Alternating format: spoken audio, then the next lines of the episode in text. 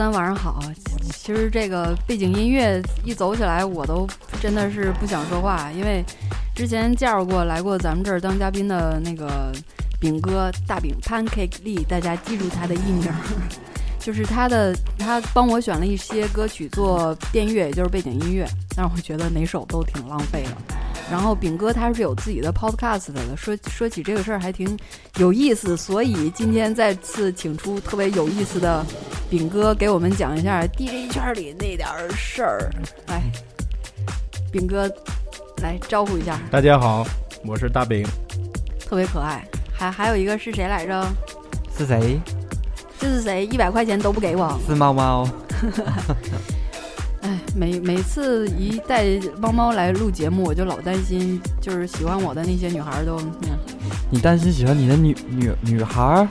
对啊，我的那个女性粉丝还说你不是弯呢？不是，那个我的粉丝在豆瓣儿，包括在那个啪啪和那个微博上都是女性粉丝多，我不明白为什么，就好多直女也想要那个投怀送抱啊什么的，就是一直挺遗憾的，臣妾做不到啊。今天这期主题可挺有意思，对我觉得是我自己一直好奇那点特别八卦的一颗 DJ 圈里那点事儿。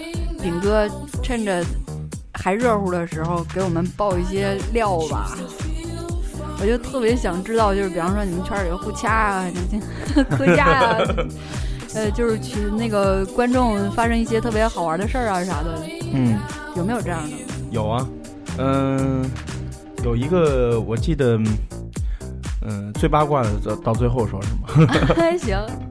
我记得有一次，就是先说感动吧。我我觉得，其实像做我们这样的 DJ 呢，其实并不容易，因为我们不像平平呃平呃正常的 DJ 那些，嗯，他们有正常的工作，所以我们的工资呢并不稳定。那什么能坚持这样走下去呢？就是有时候演出，我记得有一次在海边演出，呃，那时候是零九年吧，有一次，然后天蒙蒙亮，五五点多钟，然后呃，这个刚结束最后一首音乐，然后突然有两个年轻的外国人跪着滑行过来，在沙滩上，然后跪求再来一首。然后跪求 uncle，对，然后他们他们真的是哭了。他他为啥会哭呢？是听你放的音乐感感动，还是说这场 party 他真的是玩玩嗨了？嗯，我觉得纵观各个因素吧，应该是还是很开心的。嗯，当时当时给我的触动特别大，然后然后给他们返场了得有三次。嗯，然后结果呢？嗯，结果他们其实其实周围坐在岸边上还有四五十人，然后我就下来，然后他们就聊天儿，然后有时候有的人不是不太认识，就问你是谁啊，哪儿在从哪儿来的，我就介绍一下我自己。后来大家一块儿聊天，坐在海边上一块儿看日出，然后聊的就是关于音乐这些，让我就特别感动和开心，因为就是其实有时候做这种呃音乐制作类的 DJ 呢，有时候。嗯，有有时候我觉得是被人忽略的，会有会有迷茫的时候，不管是生活呀，你说或者你说被忽略的这种情况，嗯，但是每次都是在我最颓废或者最想放弃的时候，会有这种事情出现，让我坚持下来，一直走到现在。嗯，生活上 DJ 在生活上迷茫是因为哪些？很简单，没有钱啊，没有一有时候演出一次才挣五百块钱。然后那可能一个月就一场演出，哎，有可能啊，也有可能，那是有多惨啊？就这么惨。那呃，有那个你说有女朋友请吃个饭都请不起啊。然后比如说买 DJ 设备也买不起，没没有咱们想象那么光鲜亮丽哈。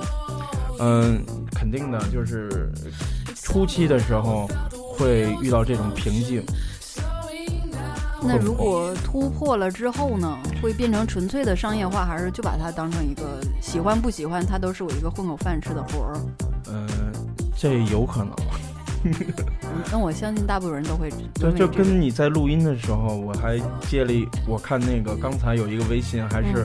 别的地方，另外的城市想请我过去放音乐，嗯，然后刚才就把手机先关了，然后一会儿给人回过去。那你会哦？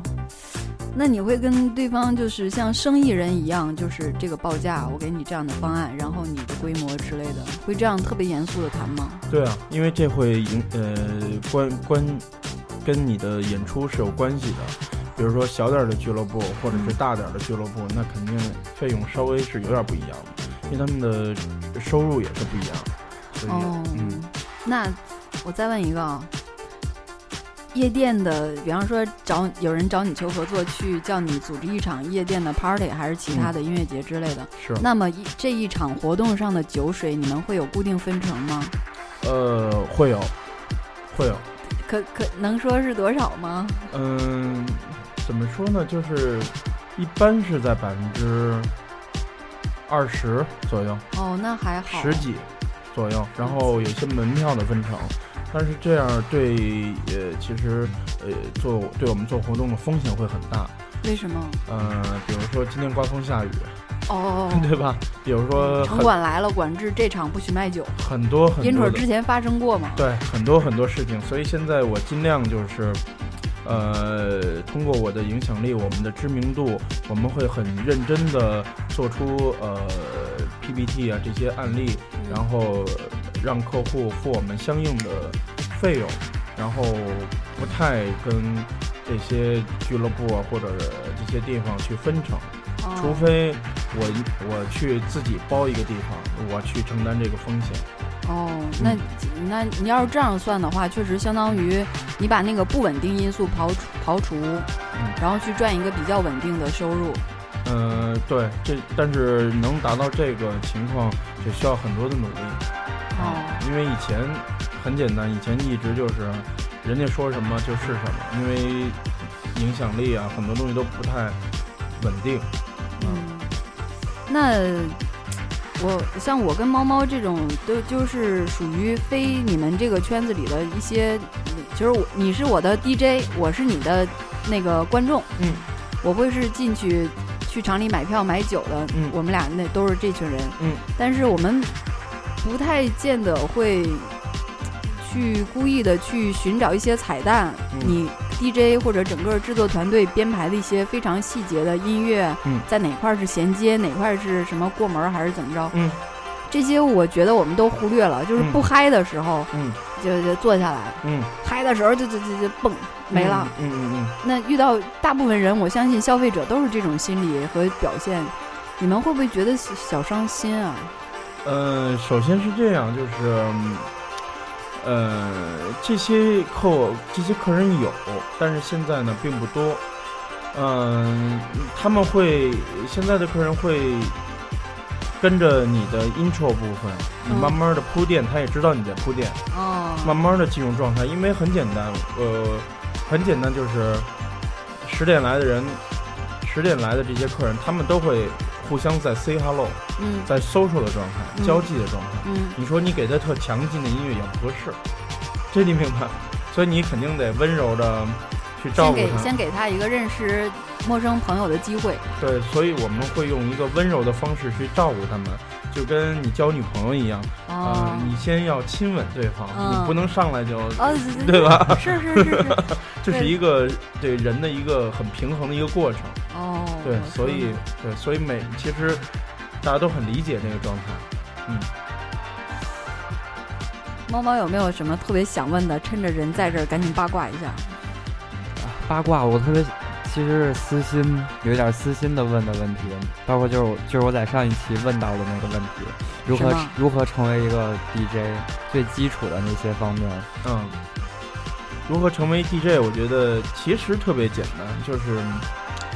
呃，你最好有一个老师，首先，那还是要有个师傅，师傅或者是至少一个学习的途径吧。嗯，我觉得，然后有自己的机器，因为我觉得 DJ 设备跟乐队的乐器一样，它是属于自己的。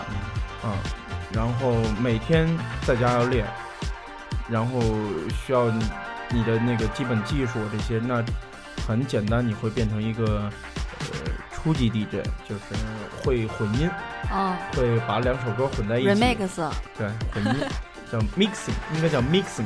嗯，remix 呢，其实还更高一点，啊，就是你会做音乐，嗯，把别人的音乐做一个混音，然后但并不并不一定并不一定这个音乐全是你制作。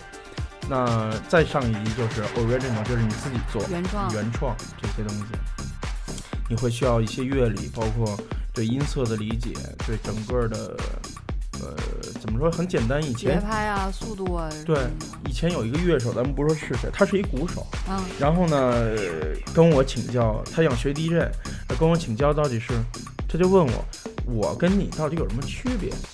你是 DJ，我是鼓手。那当然有区别了。对，我说肯定有区别啊。他就是有很多乐手，他们认为 DJ 是 play 跟 stop 的关系，就是一个放乐听。嗯。但是首先我告诉，其实不是。呃，他打鼓就是打鼓的手势是吧？大家都可以想象到。D DJ 也一样，DJ 也有，我把那个我的我的唱针放在我的唱片的第一个拍，然后抓住那个鼓的第一声，做动的一个做动的一个动作。那右手，那这块把那个第二拍擦，那个唱针放在那个点上。动擦。对，那我就做，我也会可以给他去做节奏。然后，那我跟你说不一样的是，我我就是他是鼓手，他这么做节奏，我可以这么做节奏。嗯。然后或者我有三台唱机、四台唱机，我去同时同时制作。然后包括可能用电脑三轨、四轨，我去做一个 don't stop 这个节奏出来。但是呢，不一样的是，我作为 DJ 的时候，我会考虑，那我的键盘怎么进来，我的歌手的部分怎么进来，我的吉他、贝斯、鼓这块都怎么去运作，给它。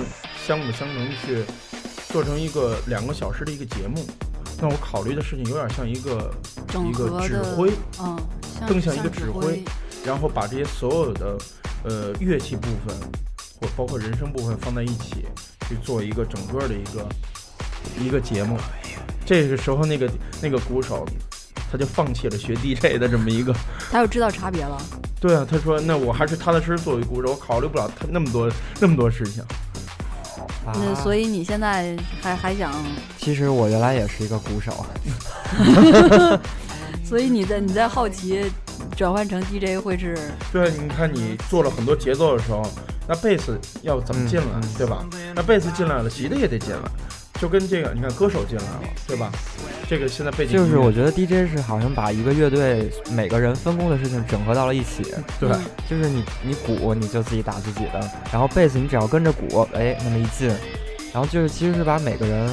是这个意思吧？对，而且干的事情，你时间长了，节奏部分如果觉得呃时间太长了，那一直是这个节奏，你其实还想按照怎么做过门，怎么去变奏，嗯，那换另外的首歌去去转换这个节奏，对吧？你这个很多情绪这部分，你可能这段时间做的太平了，情绪太平，你怎么给提升或者再往下走？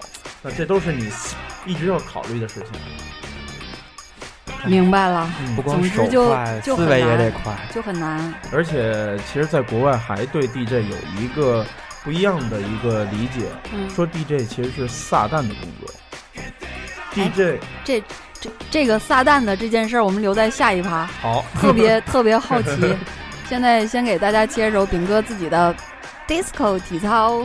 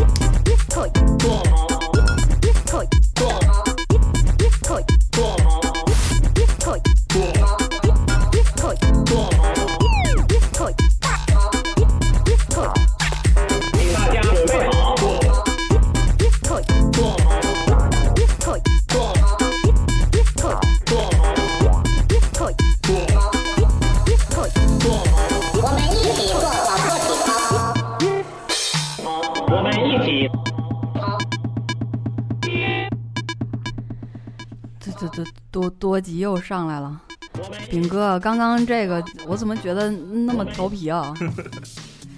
这个这个是你故意的，还是说就是随便玩一玩？故意的，很这里所有的逻辑都是故意的。也就是说，故意想要这种比较传统风格的一些东西和特别 fashion 的那种对撞的感觉。对，然后因为我是七零年代的人，然后所以用了这个。这个 vocal，然后我会呃放音乐的时候唤起一些呃同龄人的一些记忆，嗯，包括八零年代。那那背景音乐这里边的配音是你找找谁线路了啊？呃，这这个其实是感谢我一个好朋友 Dimo，嗯，哦，唐宋广播 Dimo，对，Dimo 是猫猫老大，我的老大，嗯，他给我的一个那个 vocal，对。然后我觉得这 vocal 呢，这这个声音特别有意思，呃，有有两个解说员，然后我觉得还他们那时候玩复古，我觉得感觉特别好，所以我加在我的那个元素里头。一听我就有当时的。他给你的这个复古的原声就是现在开始做第六套广播体操，对对对。然后一二三四，对对对对对，就是这个。然后后边还有一个那个女生的音乐节奏这些，她其实说的不是这些，音乐是跟随的现在的你们 这这这一下子小时候的回忆，让我想起了我的高中体育老师。哎，你高中的时候是跳第几套广播体操来着？第九套吧。啊。然后我们那个体育老师，大家不都是那个。就是做运动的时间，就是一帮学生在下面，然后老师站在讲台，拿一个大的麦克风在上面喊，她就是我们被我们称为了 rap 女皇，什么一二三四，双手抬平向后震动，啊，特别有节奏。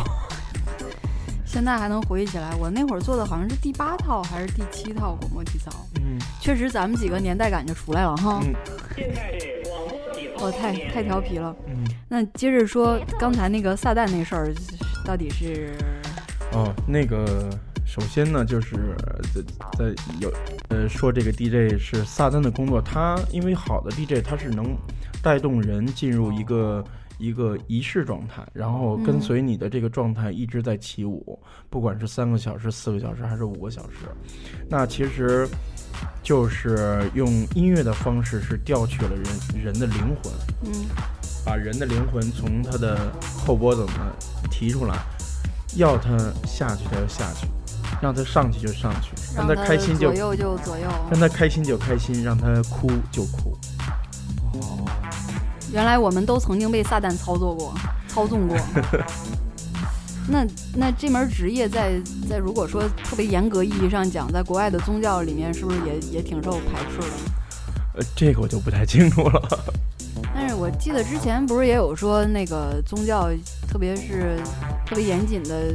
天主啊什么的会在早期早期了，不是现在啊，早期会排斥黑人类型的音乐，soul 啊什么，包括 gospel 那个呃唱诗班什么，严格要求不允许黑人参加之类的。嗯，那你看现在时代也进步了，大家都是什么颜色都有，五花八门的。嗯，有唱唱 blues 的，其实我觉得，我觉得这东西就看你的初衷。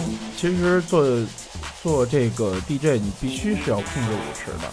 但如果你是在呃分享你的正能量和你的开心的东西的话，无就无所谓，让人永远开心。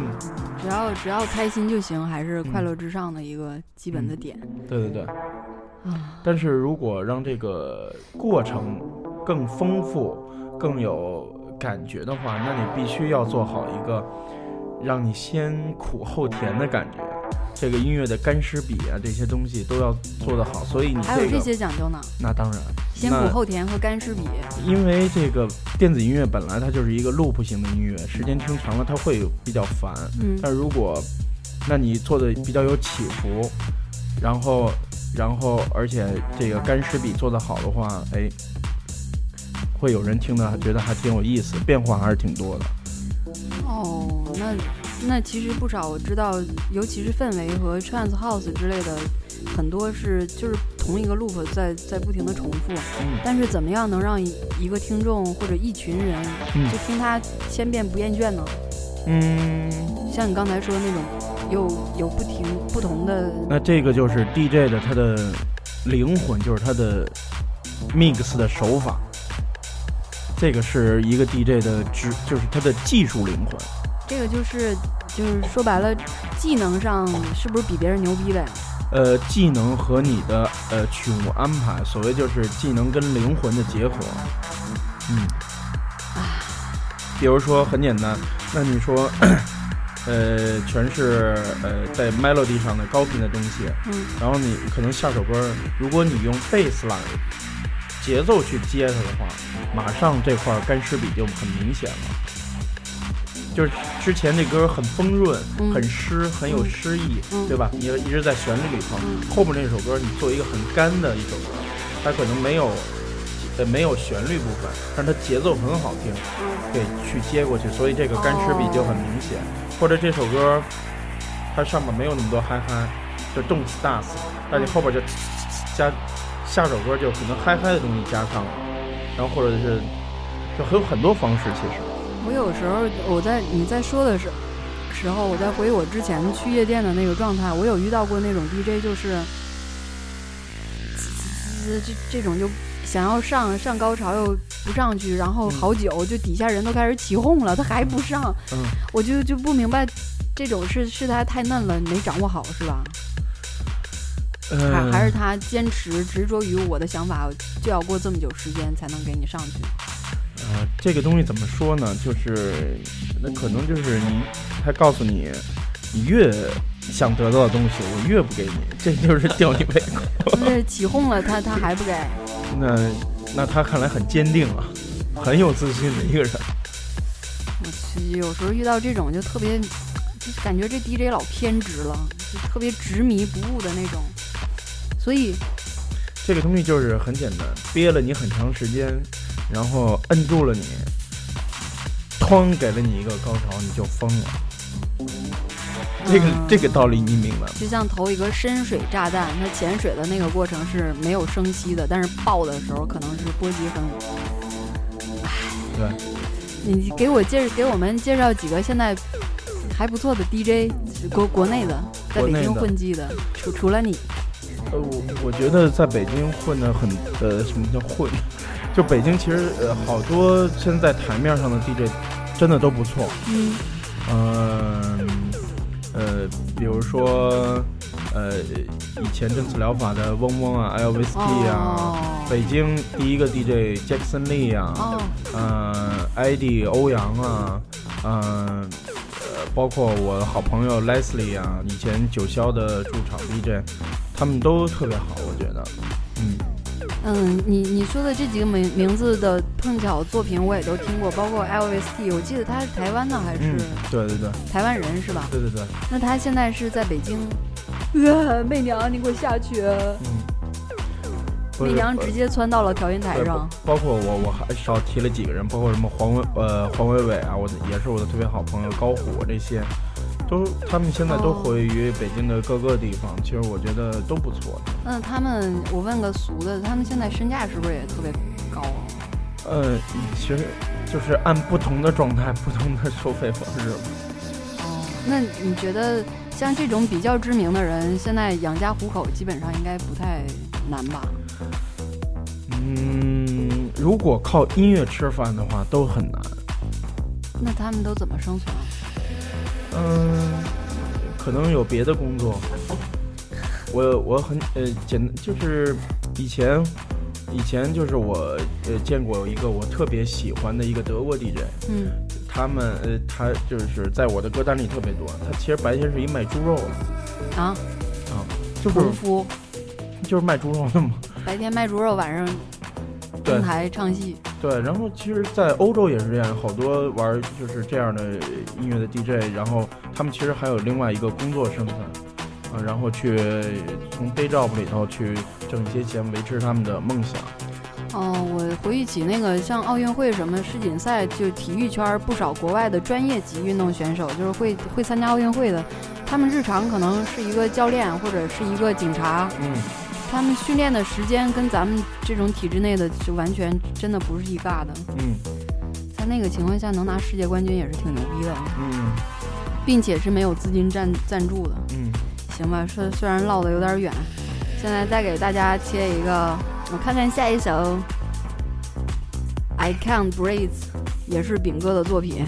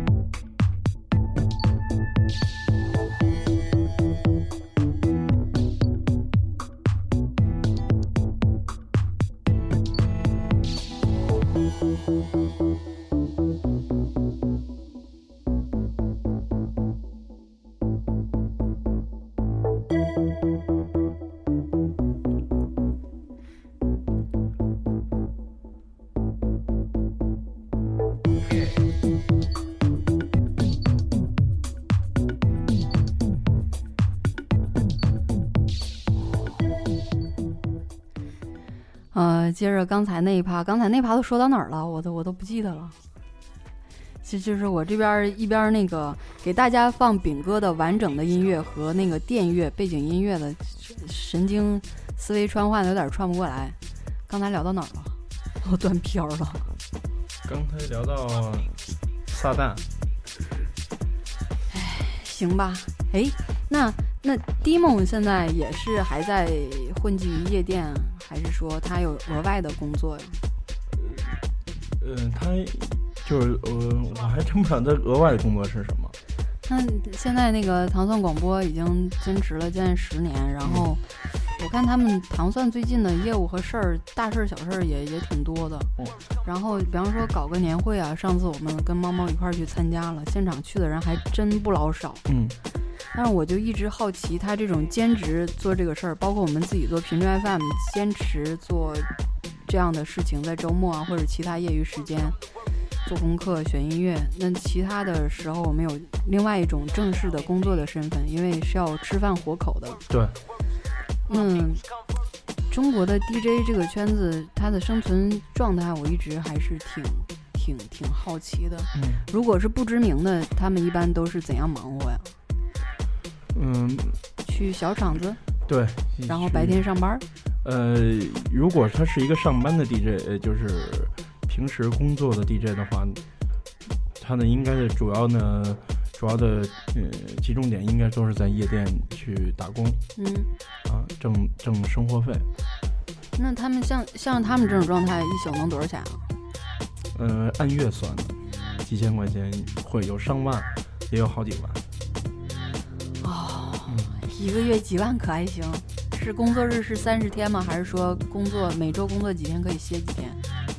可能一个星期歇一天，或者是一个月歇三天。我那也挺辛苦的。嗯，因为我之前在那个上海的时候，上海有一家很出名的夜店叫 Muse 嘛，是那个刘嘉玲投资的。嗯。就我去那儿那几次就没见过 DJ 有重样的，嗯，他从 DJ 的穿着风格、打扮、长相到他做的音乐，嗯，那一天整个舞池的氛围完全都不一样。所以我每次去几乎除了这个那个场地是长得一样，其他都不一样。所以每次去都特别震撼，这也是我佩服 Muse 的一个点之一。嗯，但是到北京就，我回忆过之前。比较经常去的时候，哎，今天是他，后天还是他，再会再去还是他，就他放的那些歌都不带变的。嗯，对，这个是一种，呃，以前以前的一个运营方式。嗯嗯，为了保持一个固定的音乐风格，包括曲目，因为这样可以稳定一下客人。这但是我现在我不知道夜店是怎么做，以前我们是，然后一段时间换一次音乐。那是不是说刚才我说的那种对比和感受，是说明上海比北京走在最前头啊？对，上海现在娱乐文化，嗯，确实是很好。夜上海嘛，我在上海的时候，就有时候，呃，加班或者是周末出来玩，可能白天逛个街还是干嘛的，到晚上，你看北京的地铁十点十一点也差不多了，人流也没了。嗯。到上海不是，嗯，北京的麦当劳、肯德基到晚上十二点几乎也没人了，嗯，他们那儿越到晚上人越多，就若干人进去不点东西，就一群人挨个桌子坐着就唠嗑，嗯，我不知道大家在唠什么，在等什么，然后你看他穿着打扮干嘛的都有，嗯，你要是从他穿着能判断出可能一会儿有事儿或者有一局，嗯，倒也不是，就普通小老百姓像白天的那个状态一样在晚上。我就也挺好奇的。对，我去上海，我去上海演出，一般一般都演两两场，呃，先嗯有一个地方演一个，比如说从一点到三点半，嗯，演完的，然后我会去另外一个我一个好朋友开的俱乐部叫 Amber，嗯，呃，我会可能是五点开始，六点开始，那然后我一进去爆满，三四百个。下下午五六点还是早上五六点？早上五六点。爆满，对，就跟咱们这儿两点的状态一样。对啊，到北京的话，夜店到五六点就基本上清场啊，打扫卫生阿姨出来了，对对对，滚出去，对对对，保安都出来清场了。对，你看我那个时候六点才开始，五点才开始。哎呀，是最好的时间。这群人都不上班吗？周末。那北京办这样的趴会，如果也想要努力，希望它持续到五六点。估计客流也不太不太会配合你吧？嗯，在北京到五六点还是可以的，但是到个十点十一点是。我靠！以前我零六年那个时候，包括在更早，嗯，电子音乐 party 都是到第二天十一点。北京吗？北京，甚至到下午三点。我勒个去！Party animal 这这这个名词就出来了。对对对对对。猫猫，你你你最疯狂的夜店趴儿，或者是其他的音乐节趴儿，你你回忆一下，你参与的时间是从几点到几点？嗯，也是到早上四点多吧。那你不会累吗？还好吧。北京以前有一个叫是七十二小时还是三十六小时不停的一个 party，没有停。它是固定场所吗？还是固定场所就没有停？现在呢？就那一次。我倒是也特别想去感受和体验这这一种，因为之前我在丽都饭店附近住的时候，我我跟大家说过，我家楼底下小区门口就有一个 hockey bar，经常是老外过去。嗯，下班晚一点，十一十二点到那儿。人差不多开始多起来，你要早点八九点回去，没人。嗯，越往后越越晚。有一次我半夜出来找拉卡拉交电费，便利店，三四点吧，我的妈，还满着呢。嗯，就就他他也不是一个夜店，他就是一个 club 一个 bar。对，那天还没比赛，问题是，嗯，这这不是他老外就凑在那儿。而且屋里边坐满了，嗯，外边还挺天儿挺冷的，嗯，外边人们举着酒杯做游戏，什么乒乓球，做那种特别愚蠢 stupid 的 game，但是他们就玩的巨逼乐呵，我就看着就想笑，嗯，但是这是不是也就是国外人的一种享乐文化跟国内人的一种基基本的差异？嗯，现在中国中国人玩也也这么玩。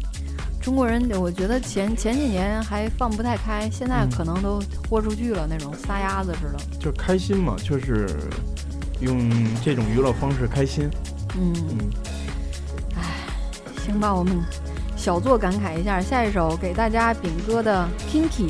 哎，K I N K Y 这首歌这个名字是什有什么特别寓意吗？有点，有点。奇怪，嗯，有一点儿调皮，嗯，也有一点点变态，就是大概是这么一个这个词儿。嗯，到变态这儿我就满足了。行，给大家切着走着。嗯。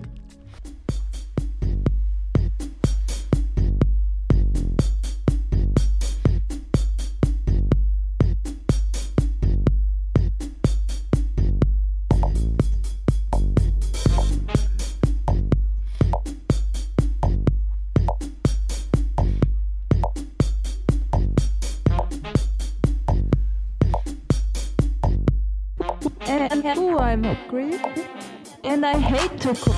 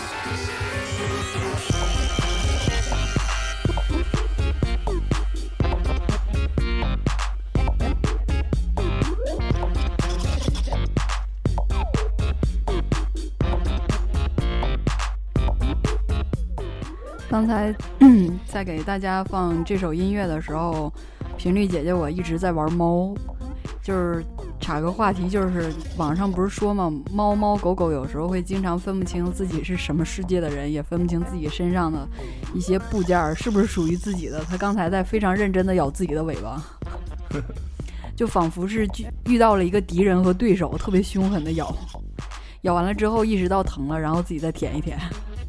猫就是这样。那饼哥，我一直有个事儿，没事儿，你可以边聊边逗猫，咱们特别随意。有个事儿特别好奇，就是夜店里边因为 DJ 打架啊什么的，一般都是因为啥引起的？他他 DJ 不好，对，没了就。呃，DJ 不好，然后希望这个 DJ 下去，希望他们喜欢的 DJ 上来。呃，上来之后就一定是他想要的那个吗？有可能。就比较平静的退去了，这些人。如果上上来的第二个 DJ 比之前的那个还烂怎么办？嗯，因因为这个 DJ 是他们选的嘛，因为每个那呃怎么说呢？这些人一般都有一个追求的 DJ，然后那个 DJ 一般应应该是在场。啊，反正他们知道这人在，我就要求他赶紧给我上来。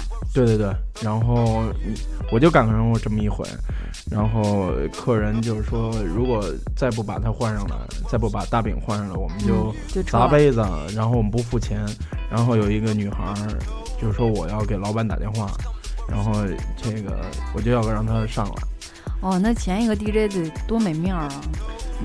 就是其实前面 DJ 我在听，其实他放的挺好的，只不过是可能风格不太合适，就是观众不喜欢。对，那还是说明他没没选没分析好这个观众的心理和大家需要什么。嗯嗯。那比方说你年轻或者是最开始起步的时候，有没有遇到你自己被被轰下去的？有，我在，而且这个事儿我在，呃。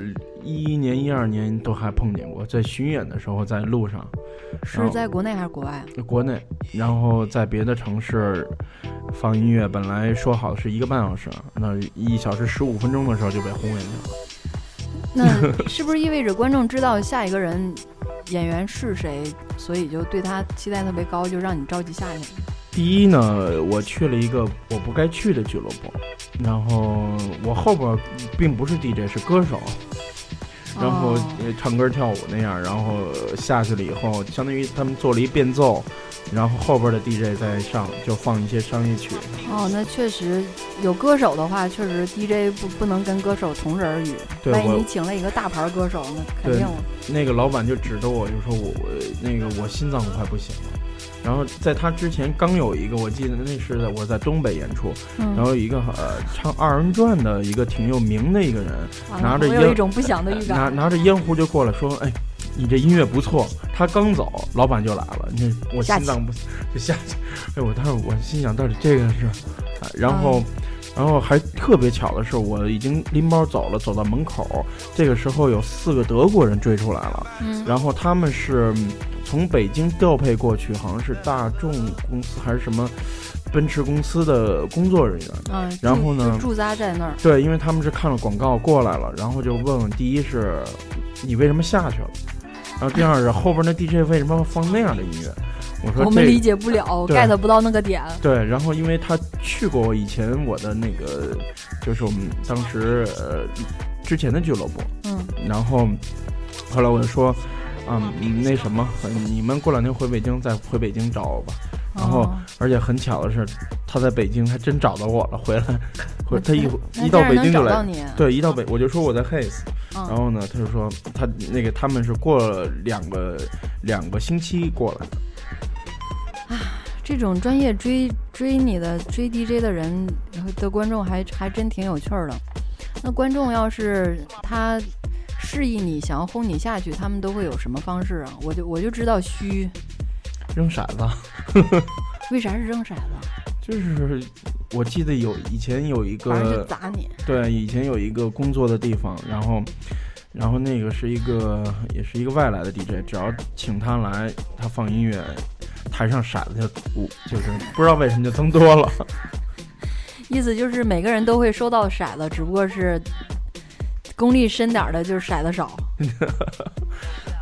那遇到这种情况，你们会不会自己就回家巨伤心？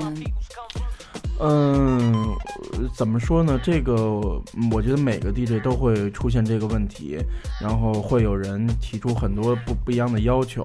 嗯，这些里头所全世界的 DJ 都会遇到过，换风格、换口水歌，就是说，就给你。所以你知道 DJ 有一个名言，嗯，叫 No Request。No request 意思就是我就是不接受这个。你别给我提需求。对。我就照我的来。对。那 respect music。那你看，比方说拿过格莱美的 Skrillex 啊，deft Punk 这种，他们是不是也被砸过骰子？这这我不了解。我我倒是很好奇，因为像。呃，上上一次跟你聊聊到那个就是音乐的器材装备的时候，嗯，呃，当时我当时特想提加拿大的那个 Dead Mouse，嗯，就是百大 DJ 排名嘛，估计地球人也都知道，嗯，他当时好像在 Twitter 还是 Instagram 上，嗯，好像有说过一次，反正是没明着说，是暗着说，意思是我我看到那条，去年还是前年的时候看到那一条，感觉就好像这是被。主办方轰下去了，还是观众不喜欢你，还是怎么着？我当时的反应就是，怎么这么大牌的人也会被轰？我是他，我是听说是，我不知道他被轰下这这个这段啊，但是我听的他是另外一桥段。嗯，但是这个他不是老戴那个他那个大头那个什么老鼠头，他是窒息在台上了，被人给端下去了。这个面具这事儿，我一直也也特特别想唠，就是每一个 DJ，尤其是国外的，你比方说那个呃，包括 Skrillex，他的拖把头是非常典型的代表，戴帽子戴一金属头盔，那个老鼠头盔，尤其是 Daft Punk 这种，他就没露过脸，嗯，在网上你怎么搜，就只能搜到一两张年轻时候像发小的那种照片。嗯，再往后都是死活掐着头盔，还有那个什么机器人成长诞生的故事。就这这个东西应该是很憋得慌，对吧？对，对，我觉得应该。或者是他们可能是用昂贵的方法做了很好的通风设备吧。那中国有这样的 DJ 的吗？嗯，目前我好像没见着过。嗯，没没见着过，我也没太见着过。嗯，我们中国人觉得这种露脸，嗯，比那种保持神秘的方式更直接。嗯嗯嗯，因为记住你长什么样，以后也好追好找我。行吧。还有一首给大家送饼哥的《Crazy Pancake》，这这首作品为什么要叫 Crazy？因为我刚才听过，已经记不清了。嗯，这首其实这首歌是我在零六年的时候做的，那个时候，呃，我心情不太好，然后，呃，这个事业也是处于很低谷的状态，所以内心比较呃。癫狂，癫狂，然后做出了这个这个这个感这个感觉的音乐。明白了，那给大家仔细感受一下。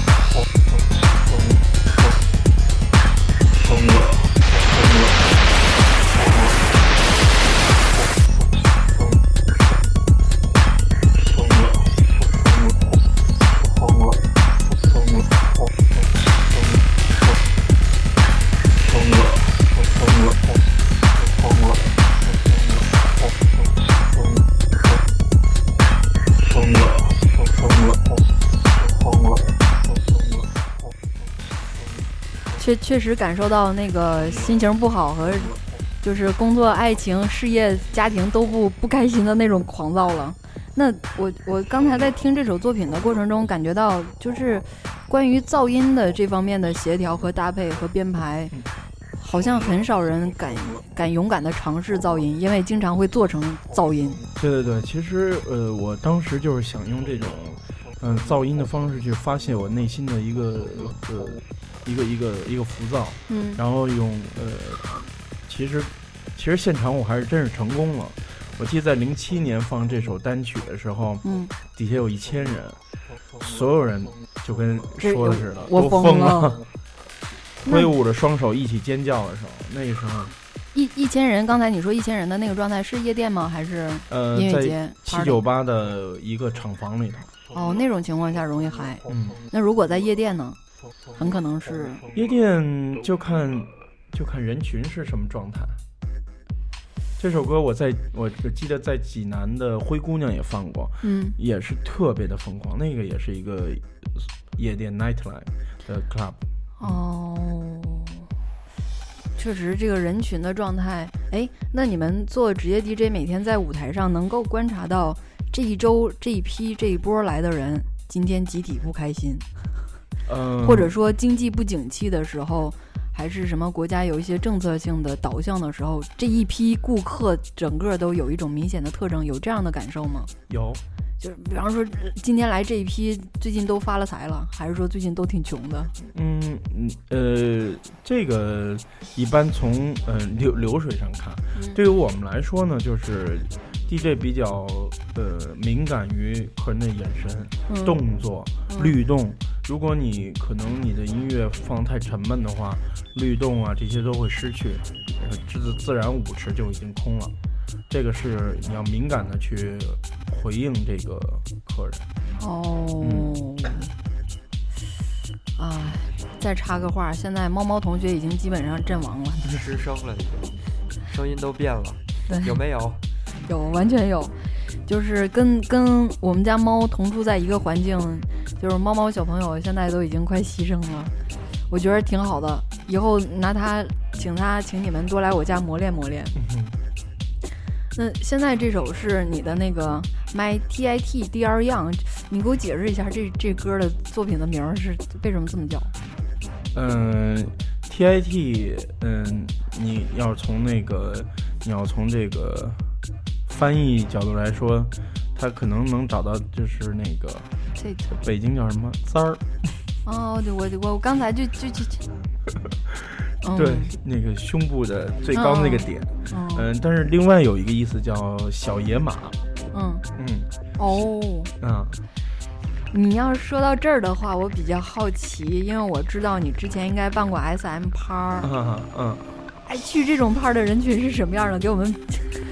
呃，去这种 party 的人群呢，呃，我觉得还是以时髦人群为主，因为我们其实碰厂牌办有很多的这种 party 系列活动，扮装那种。嗯。那所以其实我们给给这些我们的听众很多指导、指导性建议，让他们如何去扮装，然后背后的文化性是什么，我们都会给大家一些指点。然后呢？这些嗯，怎么说？来现场百分之其实七十的人都不是那么 SM，他们只会把自己扮得很性感，很性感而已。那你觉得人群来 SM 趴是为了约炮，还是就是展示？我觉得是一种展示和一种不一样的体验，也是这是也是在夜里找一种兴奋点，或者是对发泄，或者是一种状态。对你这这就对，就是现在背景音乐这种感觉。之前我看你给我演示过那个 PPT 嘛，嗯，就是当时拍的照什么的，我觉得那里面大妞真的就是人群中没有一个不不好看的。嗯，我是因为长得漂亮的。俊男美女就喜欢集中在这种潮流的顶尖，还是说丑人不敢去作怪，还是说，呃，怎么说呢？就是我对于我们来说，我们是希望所有人都是以一个很尊重的方式来我们的 party。嗯，呃，很简单，就是还是我说的，就是首先对 DJ 来说，我们不是一个希望支个桌子来个 DJ 就是个 party。嗯，包括。呃，呃，人对人群的状态就是我们希望，呃，客客人是来打扮，把自己弄得漂漂亮亮的。然后呢，不管是我们来知道他们去穿什么样的风格，我们觉得这样才是 party。就是你去 party，哎，一看今年是一个复古的，哎，大家都在穿七八十年代衣服，或者是二三十年代衣服。然后我们做一个 party animal，所以大家都戴头套，有一种文化在里头。对，或者我们做一个比较，嗯，就是。怎么说呢？高贵一点的，大家都西服，嗯，呃，那个那个小领小领结这种感觉，就是大家都会去找不同的状态。我觉得在夜里头会，不能是在夜里吧，就是一种好玩儿，其实就是。那是不是说，像你创办碰厂牌以后，包括现在在进行时的整体的思路，都是走希望走这种主题式的定义？呃，其实我，嗯，这怎么说呢？这种主题式的，我发现，呃，对于客人来说，他们更，呃，更喜欢接受，因为现在怎么说？单纯如果你去跟大家讲音乐，大大家会觉得你很严肃或或者比较呆板。对。但是我觉得音乐是这个 party 的最重要的一个基础。但是，所谓最重，我就再重复一遍，是最重要的基础。嗯，呃，但是它不是全部。那我所以全部呢？我觉得，比如说，除了很用心的去编排你的音乐，选择你的 DJ line up 这些阵容。第二步，第二就是说，你你要去考虑你的呃设计，呃 decoration 这些装置，包括对客人的引导，所有这个 party 背后的东西，如何去吸引客人。其实我们去年做了十六场活动，场场爆满，是为什么？都是在北京吗？都呃都在北京，都在都在北京。啊，有有两场在上海。你给我们那个频率 FM 的听众和小伙伴，就是简单介绍一下，如何能参与到你们做的这种主题式的活动中去？嗯嗯嗯。因为可能要么是听电子乐或者接触潮流文化比较多的，至少我相信大家有一部分人会。知道碰场牌，甚至之前的是针刺啊，还是什么 Haze Club 之类的，包括前期的灯笼、老灯笼。嗯，那知道了之后呢，我如何去做一个群众演员？我如何去选择这个我要参加，那个我不参加？我上哪儿去评估和分析这些？呃，你可以去关注我们的微博，就是碰电影厂牌。嗯，关注这个微博，它会。就是发布我们的这个活动信息，嗯，呃，这个活动信息它有很多的图片性指导，包括视频性指导，我觉得大家可以按自己的喜好和兴趣点去选择。这提到那个微博上的你们的图案和文案上的一些东西，我必须要跟。听众强调一嘴，之前我看过饼哥给我展示若干个碰场牌相关的文案和 PPT，我他们的设计感，我不敢说是世界上牛逼的，但是是我我自己最喜欢的那一路。嗯，所以我我一直特别想问你们设计师是谁，能不能给我做点私活？我们的设计师对他们是。是是专专职在你这儿做设计，还是也是一些朋友有空了帮你弄？他就是我们的 partner，他他和另外一个北京的女孩，嗯呃，我这个呃这两个 partner，一个是来自意大利的叫三体，嗯，他是一个老外，呃对，他是一个室内设计师。哦啊，室内设计师。室室内设计师，然后另外一个女孩叫少贤。嗯，她是一个平面设计师，他们白天都有自己的工作，然后他们现在也是碰厂牌的主理人，但是他们是主理，嗯，从这个设计角度和品味角度来来说，所以各自负责各自的领域。对，我是负责音乐，嗯，和宣传。哎，那你们旗下会有其他的 DJ 联盟的形态，还是说只有你一个？呃，现在碰呃，就是旗下是只有我，但是我会在每个活动去选择适合的 DJ 和我喜我们喜欢的 DJ 伙伴或者朋友过来参与。对对对对对对对对，嗯。那有没有就是 DJ 之间不和，给我们爆点料？嗯，这个世界上非要聊一些让你得罪人的话题，分分合合，合合分分。那最后，你你就主要讲掰了的那个过程，我们会特别 enjoy，一群八婆。掰了，掰了，都合了。那其实就就跟小孩打架，对，然后又一块玩儿，一块玩完不高兴了又打架，对，可以这么说。那那也。还行，实际上我觉得每个角落都是这样的，每个角落、每个地点，比如说可能在柏林，他去那个俱乐部，这帮这帮人、这帮 DJ，他就可能不去那个俱乐部，嗯，也很正常，这个这个东西。那你们有没有想过召集这样一个 DJ 的人群，比较固定的阵容，然后加上一个比较固定的场地场所，嗯嗯嗯，然后去办定期的自己的不同主题的 party？对我，我其实是是这么考虑的。其实，在阵容选择，我其实是不太希望去卷入这种感觉和。因为这个，我觉得也影响我的创作，嗯，所以我就对，去我其实也不太怎么混这个这个圈儿，那其实平时也不怎么见着我，嗯，然后哎，晚上我也不怎么出去，白天做白天的事儿，哎，我再打断你一下，就就是炳哥说到这儿，大家懂了吧？真正听电子乐和从事这个行业的人，并不是说天天泡在夜店，因为这是两种不同的那个文化摄取的。方面，嗯，你可以窝在家里去创造你的音乐和听，你可以百分之百做自我选择的音乐和歌曲，但是不意味着去了夜店你就是 fashion，就是潮流，你就能 hold 得住，并不是这样的。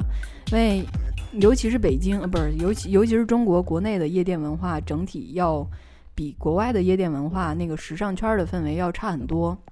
就之前节目中有说过，国外纽约。上流社会刚刚捧起来，或者是大家钟爱的一个 DJ 和一个 promotion 的团队，他可能第二天直接他的行程就爆满。但是这个东西在中国目前还没有发生，并且国外流行的东西，按照时间和文化进度的推移上来看，到中国也要你给他三年时间吧。就好像现在 Dubstep、Drum and Bass 都已经烂大街了，那么三年前是刚刚 Socrates 拿格莱美的时候。你就能感觉到这种时代感的一种文化的差异，就好像三年之前美国有了 iPhone 六，三年之后中国老百姓才开始购买，就是这样一个状态。好，炳哥，你接着说，我又忘了说到哪儿了。我我我也突然忘了说我我偷了这么半天鼻涕了，我就问最后一个问题：咱们碰厂牌最近有没有什么？party 然后我们可以参加，嗯，可不可以定把我们定为长期特邀嘉宾？可以啊，可以啊，嗯，现在是一月份哈，嗯，啊，一月份我们在一月二十四号我们会举办我们 Party Animal 的第二期的活动，嗯，啊，因为我们这个 Party Animal 呢是三个月办一次，嗯，呃，后边呢还有一个二月十四号的情人节的活动，叫 Party Lover。哦，没有拉味怎么办啊？我没有拉没有拉味儿，找拉味儿。这个我觉得是这样，呃，我我一般就很多人会问我这个问题，嗯啊，没我单身来怎么办呢？首先，第一个是我希望大家可以融入这个状态，去享受这个气氛。嗯，当然，可能爱情它这些东西就是副产品，它就会自己来。这个东西我也没法去做什么指导。好吧，又又回，就是我们节目长期的主题就是帮频率姐姐找个对象，就一直永恒不变的黑我，拿这个黑我。好，现在我又抱有一丝希望了。而且还有一个是，我们在三十儿那天也会有一个特别好的活动。三十儿，三十儿，你敢办 party？大家不回去过年吗？是这样，以我这个多年的这个这个。怎么说呢？这个坏小的坏坏坏小孩的经验啊，呃，三十这十二点之前之后，我们都会跑出来。我们十二点之前在家都会挠墙的。对对，真的。所以我看来猫猫是这种人。对，所以我哪儿我要去。对，所以我们这个在这个叫北京一个新的一个 club，在工体西门 Coco 巴纳旁边，叫 Gallery 北京。但是他还有另就是另外的一个身份，就是整个是以前九霄的，就是北京最著名俱乐部的这么一个团队。我我有耳闻过，传闻听说过。我经常没事管他们叫啊新九霄。新九霄，这个霄。这这这个那个对一个霄，当时是一个就是云霄的霄，当时是一个传奇俱乐部，真的是特别特别火，而且音乐特别好，在零三零四听说过，就跟十几年前北京的嚎叫俱乐部似的，专门从事摇滚地下音乐运动。那时候摇滚还还不能走上台面呢，不不行，在舞台上唱哪里有压迫哪里就有反抗。嗯。所以那个时候，嚎叫俱乐部的海报，我之前跟大家说过嘛，全都是人工手绘，嗯嗯嗯，真的拿笔画出来的，嗯嗯嗯，没有什么设计，Photoshop，那真不容易，也比较原始，真不容易。对，那个时候，哎呦，脑浊呀，什么战斧啊，嚎叫唱片的谢天笑什么，我太有趣了。行吧，那今天留最后一首歌给大家，是也是饼哥的作品，叫《Sleeping Pill》。好，这个是。怎么说呢？安眠药吧。然后呢，今天的节目接近尾声，让大家完整的听完这首歌。希望你们继续期待碰场牌，期待 Pancake 里的音乐作品以及电音拍儿，也期待我们 频率姐姐能在饼哥的拍儿上找到对象。那么今天就先这，再见。谢谢频率姐姐。没有，谢谢饼哥，谢谢猫哥。我这猫哥冒着生命危险过来的，可不，不容易。Thank